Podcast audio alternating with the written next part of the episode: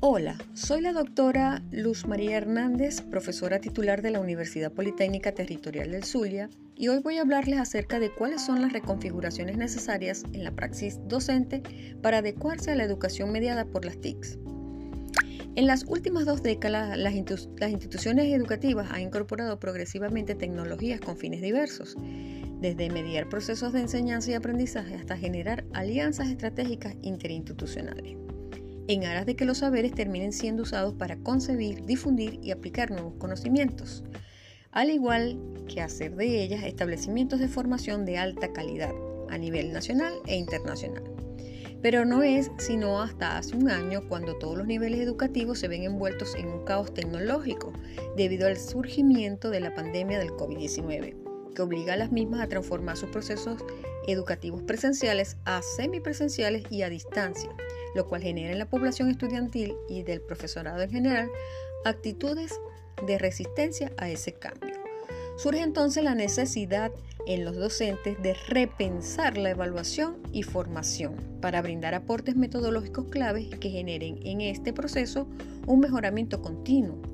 por lo que según Mercado y otros para el año 2019, en su artículo publicado en la revista Trilogía, Ciencia, Tecnología y Sociedad, en el volumen 11, número 20, especifica que el tema de interés no solo cobra validez en el proceso formativo, sino también en la socialización de fundamentos que pueden contribuir a la calidad educativa de esos entornos virtuales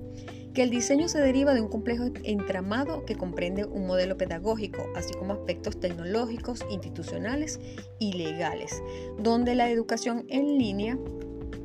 debe propiciar la facilidad al trabajo colaborativo, accesibilidad a fuentes de información, comunicación virtual y asesorías en línea, es decir, evidenciar la usabilidad y aplicabilidad de las TIC en los contextos de estudio, por lo que los docentes deben tener las competencias tecnológicas, comunicativas y pedagógicas imprescindibles para ello. Entonces, este debe estudiar y ser multidisciplinario en esta nueva era de las TIC para garantizar la calidad educativa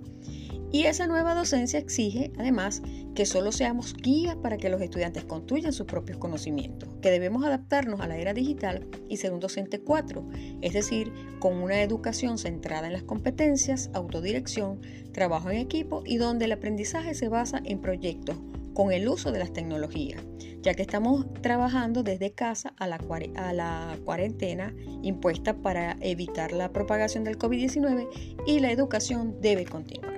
Espero les guste. Hasta luego.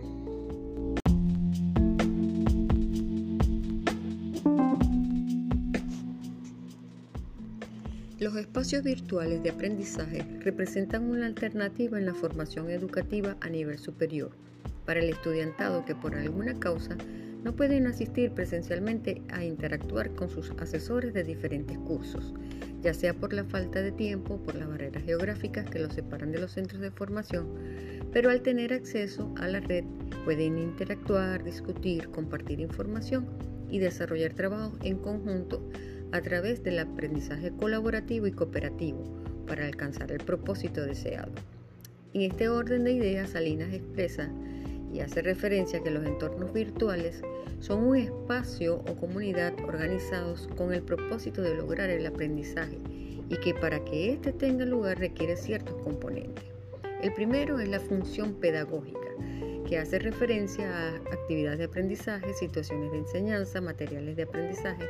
el apoyo y tutoría puestos en juego y en la evaluación. El número dos es la tecnología, que debe ser la apropiada para hacer la misma, es decir, que hace referencia a las herramientas seleccionadas en conexión con el modelo pedagógico. Y el tercer aspecto es el marco organizativo, que incluye la organización del espacio, el calendario, la gestión de la comunidad, pero que también debe enmarcarse en la institucionalidad y la estrategia de implantación de la organización formativa.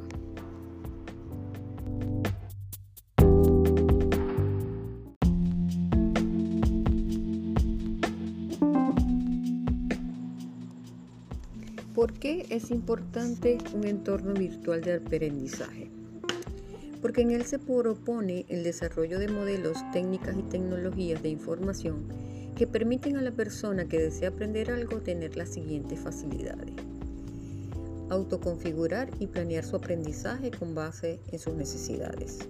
Obtener la orientación adecuada para la planeación de su aprendizaje. Acceder al conocimiento en forma eficiente. Poner en contacto con personas con los mismos intereses para formar grupos de trabajo o de estudio comunicarse con personas y grupos de trabajo en áreas afines y que a su vez estos puedan autoconfigurarse con base a sus intereses. Ponerse en contacto con personas y grupos de trabajo que saben más que ellos para obtener asesoría y realizar el trabajo experimental que se requiere para aprender eficientemente.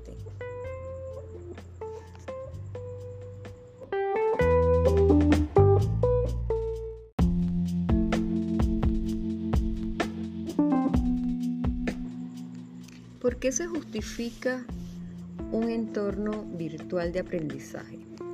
Existen diferentes experiencias emergentes que muestran que la mayoría de las organizaciones tradicionales de aprendizaje abierto y a distancia están beneficiándose de los nuevos sistemas mediados por las tecnologías de la información y la comunicación, que progresivamente añaden los nuevos campus virtuales como una posibilidad de innovación en la docencia presencial y también para acoger cursos de formación continua. Los participantes están experimentando formas de aprendizaje y comunicación a través de las formas de organización del entorno del aprendizaje, basadas en diferentes configuraciones tecnológicas, los que ahora se llaman entornos virtuales de aprendizaje, que se basan en diferentes combinaciones de herramientas telemáticas y multimedia, muy acorde con la era de la digitalización.